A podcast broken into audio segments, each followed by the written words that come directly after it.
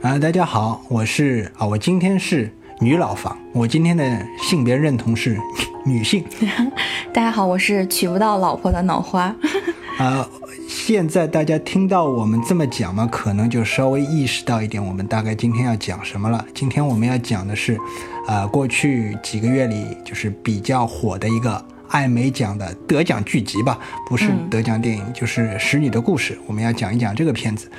呃，所以我今天之所以说自己是女老房，我我我的意思就是我们在讲这个故事的时候，先要重新讲一下性别认同的事情。之所以这么说性别认同这个这件事情，是因为有一个学者，他叫哈维，他被很多人认为是女性或者女权主义的先驱者嘛，因为他实际上发表过一个对我来说有关的是，他发表过一个类似赛博朋克宣言的东西，因为大概意思就是说。最终就是人造的躯体会占据我们生活的全部，我们每个人都会使用人造躯体。到那个时候，我们的生理状态就会呈现出几乎完全相同的状态，就是不存在因为男性因为生理原因力气比较大了什么的，女性就是力气比较小。所以这样的话，我们的就是智力包括体力上的差距。是不那么明显，但是最后，所以性别会变成一个自我认同的东西，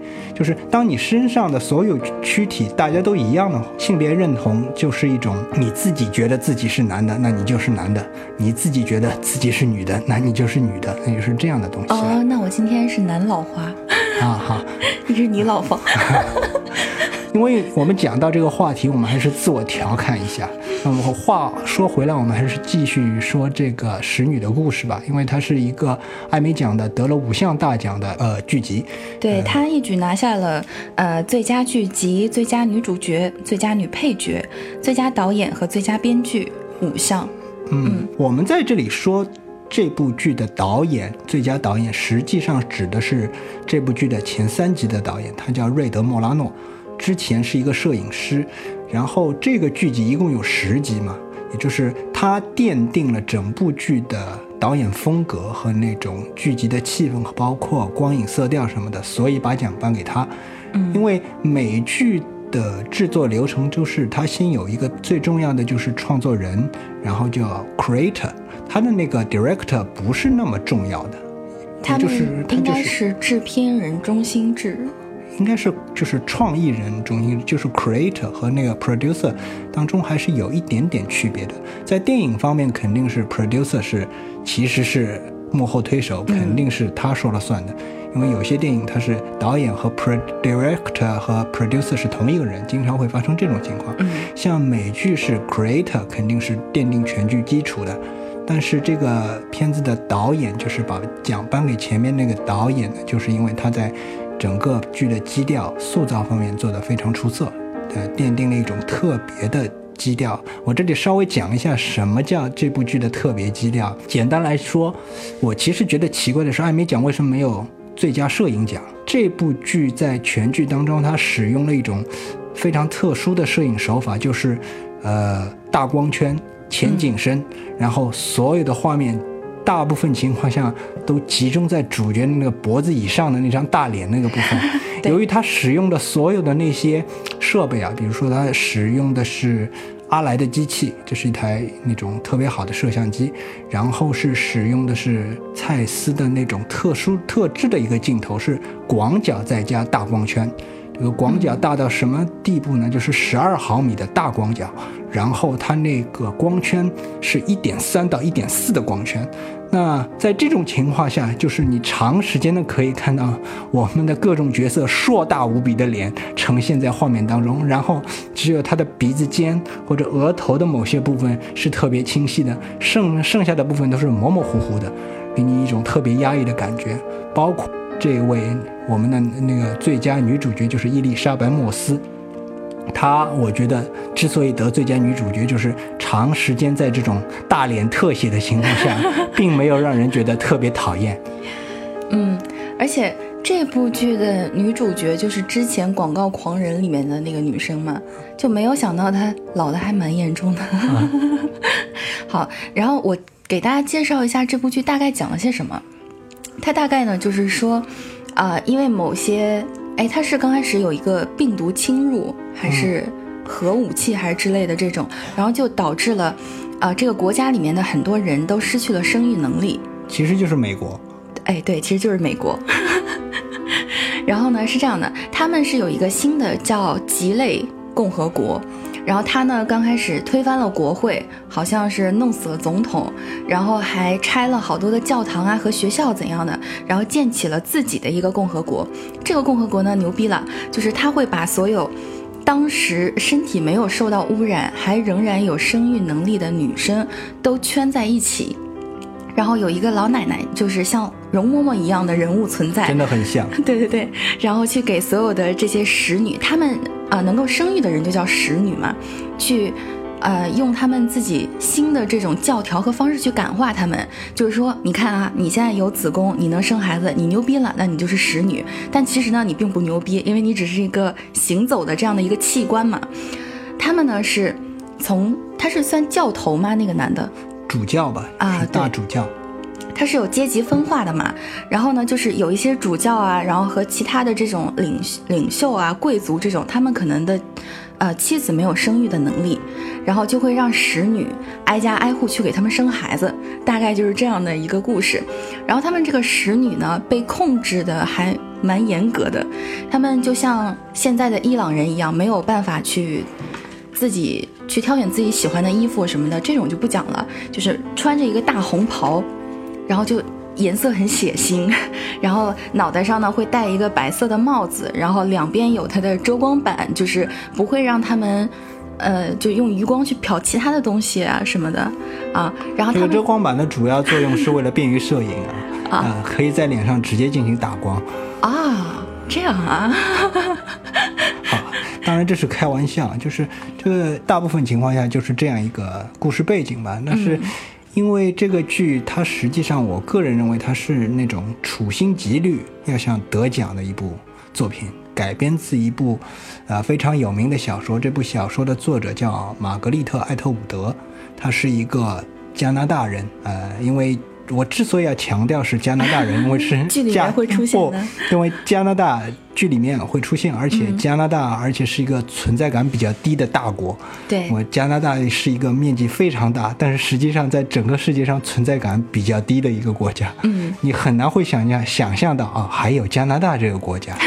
啊，只只有在某些特别的方向，什么枫叶啊，会想到加拿大。现在你又多了一个想到加拿大的理由，就是他的逃难和移民。他是，同时他还是《使女的故事》的作者的故乡。嗯，原作者呢，他是，呃，出道的很早，他一九八五年就出道了，然后他也是就是靠写使女的故事，就是一鸣惊人了嘛。这个其实我个人觉得这本小说比电视剧要好一些，应该说它出版的时候还算是一种通俗小说吧。我感觉他在写这本小说的时候，还是用了一些特殊的一些技法，他使用的是一种叙述的方式，不是按照时间顺序来进行。呃，叙述的，他是按照，其实就是按照这个女主角不停的在思考的那种状态来进行叙述的。也就是说，这个女主角她想到哪里，这个小说就说到哪里。啊，这个剧里面它也是这个样子的嘛，就是刚开始这个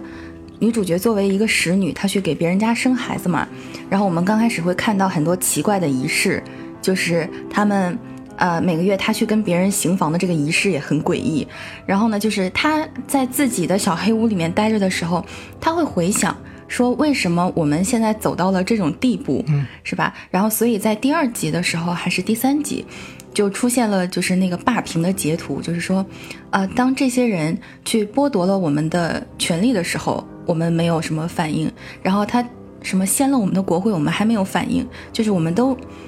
坐也不是说坐以待毙吧，就是旁观，想看一看这个事情到底能发展成什么样子，然后结果就错过了最佳的时机，然后把自己摆在了现在这样的一个位置上。呃，这种情况我强调一下，几乎是不可能在美国出现的。我们稍微回想一下之前的那种占领华尔街这种这这种行动，你就知道，啊，这种情况在美国是很难出现的。也基本上是不可能，在其他国家很难说，当然在美国肯定不可能，因为它就是一个它警示作用还是蛮强的。因为这个女生啊，我们先说一下这个片子整个的风格。我刚开始看起看那个呃片花或者是截图的时候，感觉它好像是讲一个古代，也不是说古代，就上世纪的故事啊，但没有想到它是一个未来的故事。嗯嗯，因为他在回顾的时候，就是这个女主在回顾以前的事情的时候，结果发现了她回顾的是现在，就是一个自由平等的社会。然后他说，嗯，这个片子里面就是刚开始有讲嘛，他和他的同性恋小黑那个朋友，嗯啊，小黑是那个女子监狱，我不知道大家有没有看过。然后她在里面也演一个同性恋的角色，然后她在这里面也还是一个同性恋的角色，小黑。然后他们两个人一起在街上慢跑嘛，跑步，然后到了一间咖啡店。然后买咖啡的时候，就周围的人会用异样的眼光看他们，因为他们穿的比较暴露。嗯，然后呢，他们也没有办法去付钱。然后回来之后，银行才跟他讲说，呃，国家就我们新的这个政府，呃，剥夺了女性拥有自己私立财产的机会，就是这个权利。然后，所以呢，你的存款，你的一切的财产都将放在你。丈夫的名下，或者是如果你没有丈夫的话，就是放在你某个男性直系亲属的账户里去，直接转过去了。对，然后他就觉得很不解，然后那个时候就他们也在说什么，哎，再看一看或者是怎样的。然后后来他们就去上班了嘛，然后去上班之后呢，就发现，哎，一堆那个像武装战士一样的人，然后在看着他们，就赶紧滚出这栋大楼，是因为他们被剥夺了正常工作的权利。嗯嗯，然后。后面可以继续讲吗？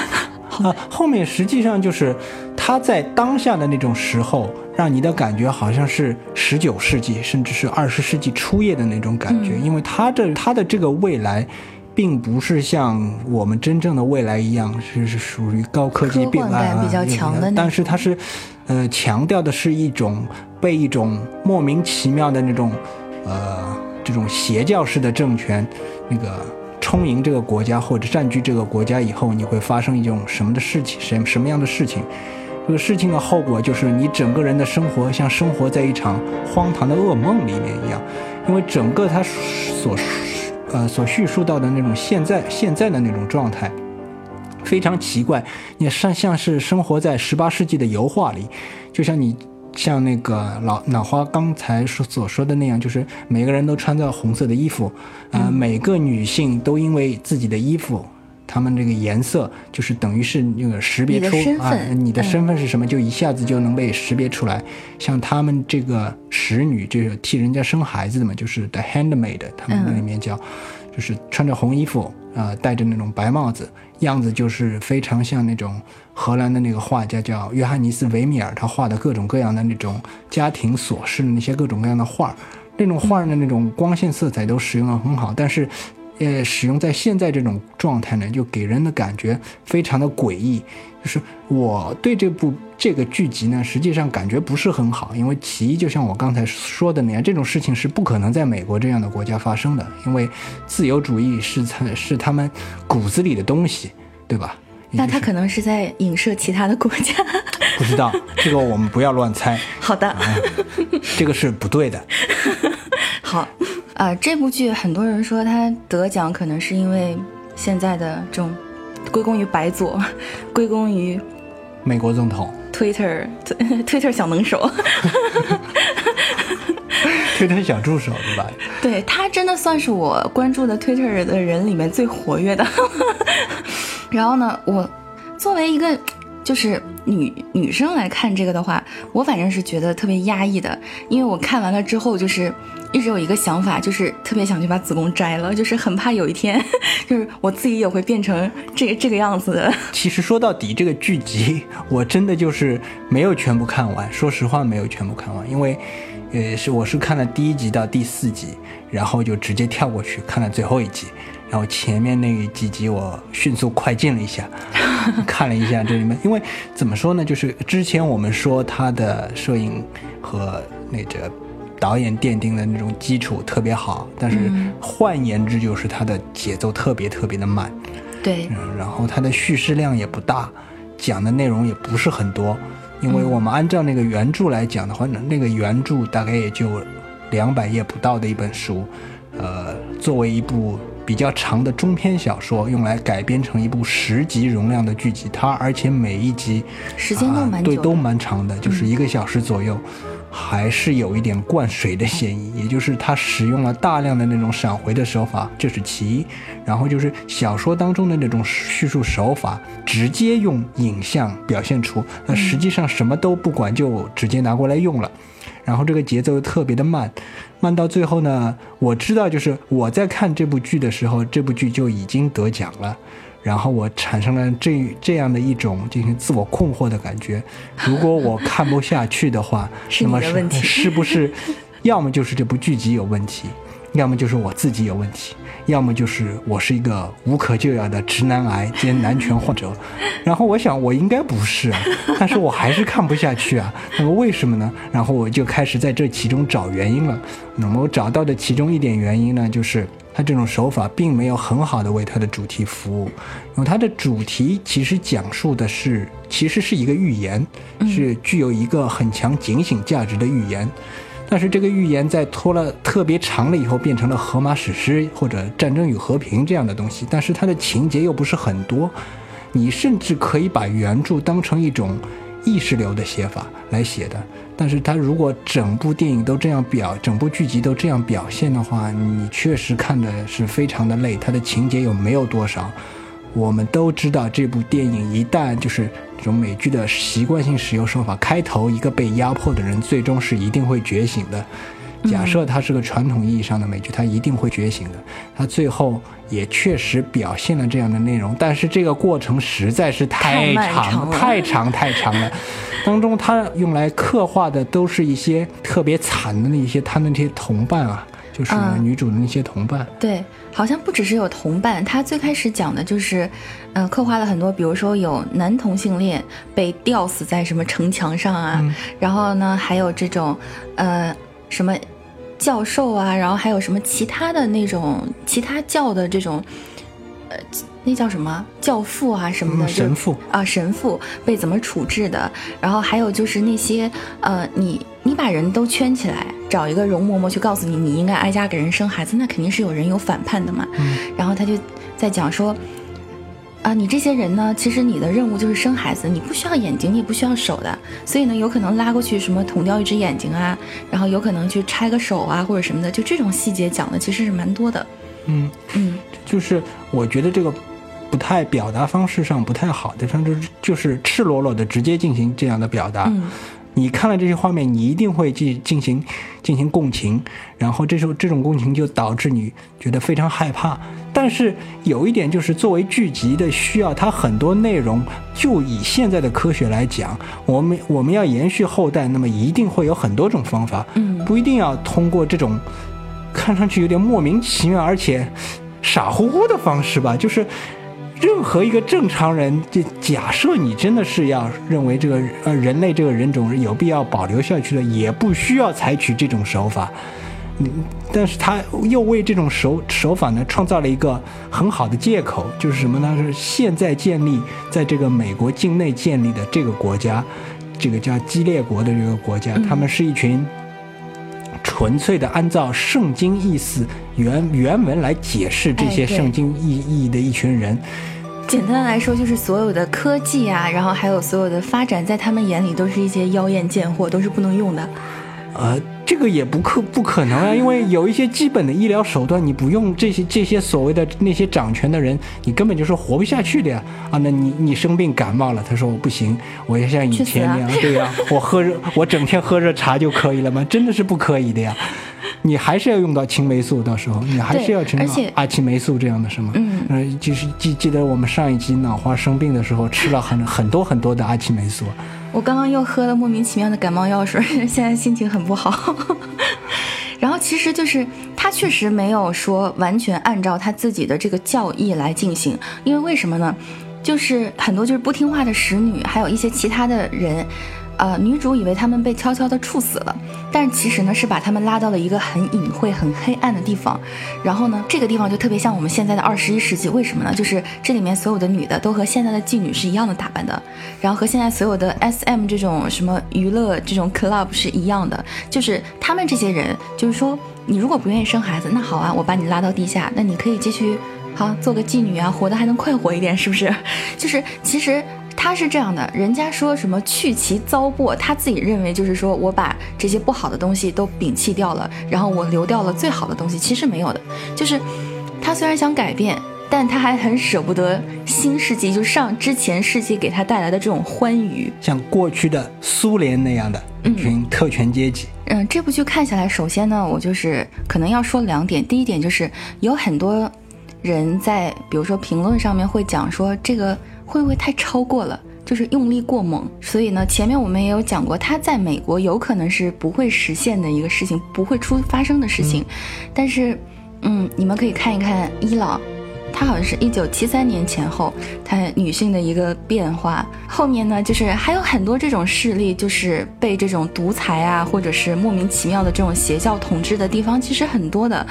算是一部女权的作品嘛，然后呢，我们在很多的公众号啊，然后或者是其他的文章，会有很多人发什么现在的女生为什么不愿意结婚啊，可以说或者是什么，就是独立的女性不需要婚姻啊，不需要小孩啊，这种这种文章下面就总会有那种直男癌的人留言，他就会说说，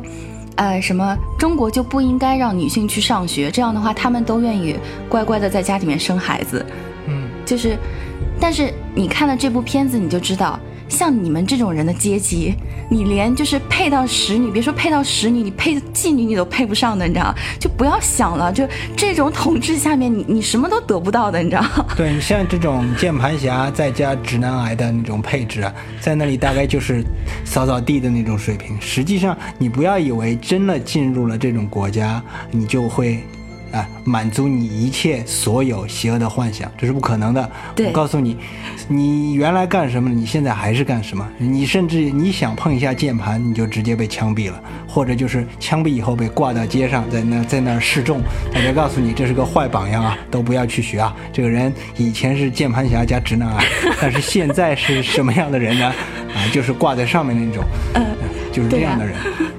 呃，就是有人说这个是说的太过分了一点。我不认为他说的太过分，他实际上所有的内容，包括跟圣圣经啊，包括一些美国的一些极右翼啊，包括一些其他国家的一些那种对你女性的那种无知的那种偏见啊。都有据可查，包括有势力都可以对得上。比如说，我们说知道的印度一个小女孩叫马拉拉什么的，包括这样的小，就是印度或者巴基斯坦的一些地区的对那个那种女性的权益的那种侵犯的严重程度，这些在电影在在这部剧集里都有不同程度的表现。但是呢，就是他还是就是在这个。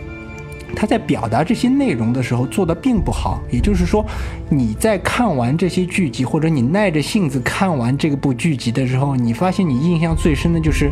那些残忍的这种怎么虐待女性的那些镜头，对你的印象是最深的。其实这个恰恰是。我觉得他做的不好的地方，你应该让大家记住的是，就是你要表达的真正的观点，也就也就是这个观点是什么？无论是像一个这种思想反智化的、反审美的那种倾向，是不对的。在这样的一个激烈共和国里，呃，不管是男人还是女人，他过的都是一种非常虚伪而且极端扭曲的生活，他们过得都不幸福。对，而且都会在某种程度上被压制。你不会说这种随心所欲的，然后还有呢，就是其实这个片子没有给我们一个很好的解释，因为它到最后是这样的嘛，那个小黑呢是逃到了加拿大，嗯，然 后然后就有一种重见光明的这种感觉，啊，所以因为当时这也是一个梗嘛，就是川普当选的当天，然后加拿大移民的网站就瘫痪了，就是美国人觉得已经没有办法待了，你知道吗？大家都要去加拿大，然后呢？在这部剧里面，加拿大又成为了大家的一个避风港。然后小黑呢，重新，呃，作为一个人类，而不是一个行走的子宫，然后有了慢慢慢的恢复了自己的权利。就他那一段演的也蛮好的。然后还有就是这个第一季结束了之后啊，结束的时候呢，女主因为做了一些事情，然后被抓走了嘛。嗯嗯，所以不太清楚他第二季的走向会不会给我们一个答案，就是我们在这种情况下，我们已经错过了这么多可以反击的机会，那这种情况下我们要怎么办？啊、如果是原著的话，那么到这里就结束了，戛然而止。这个剧集在开头的时候有一段，就是女主人公和她自己丈夫还有孩子分别的那段情景。因为这部分实际上是她原著小说的小小说的结尾部分，就是，呃，她和自己的丈夫、孩子就在边境的这种部分要逃出去的那部分，就突然就被他们抓走了。第一季在整本小说全部结束的情况下就已经放完了，就是之后的内容差不多也就就是从第二季开始，它是肯定会有第二季的嘛。这个第二季肯定就是它全部进行原创或者借鉴一些第一季的线索，然后自己发展下去，也也不知道它会怎么样。不说，不过按照这个剧的节奏的话，肯定还是很慢的，对也，不会进展肯定会很慢、啊嗯，也不。会出现大量的那种什么马上就进入战争状态的那种镜头吧，应该是，嗯还是比较慢的一个节奏。然后最后安利一下，就是 我有个舅舅在加拿大，然后呢，不管是男的女的，如果很想移民的话，可以联系我，我可以帮你们操作一下，价格优惠哦。那好，那我们今天的这期节目就到这里结束了。然后，呃，就是不管男的女的啊，就是呃，加拿大呢是不是一个好地方？你移民以后你就知道了。对，去了就知道。啊，再见。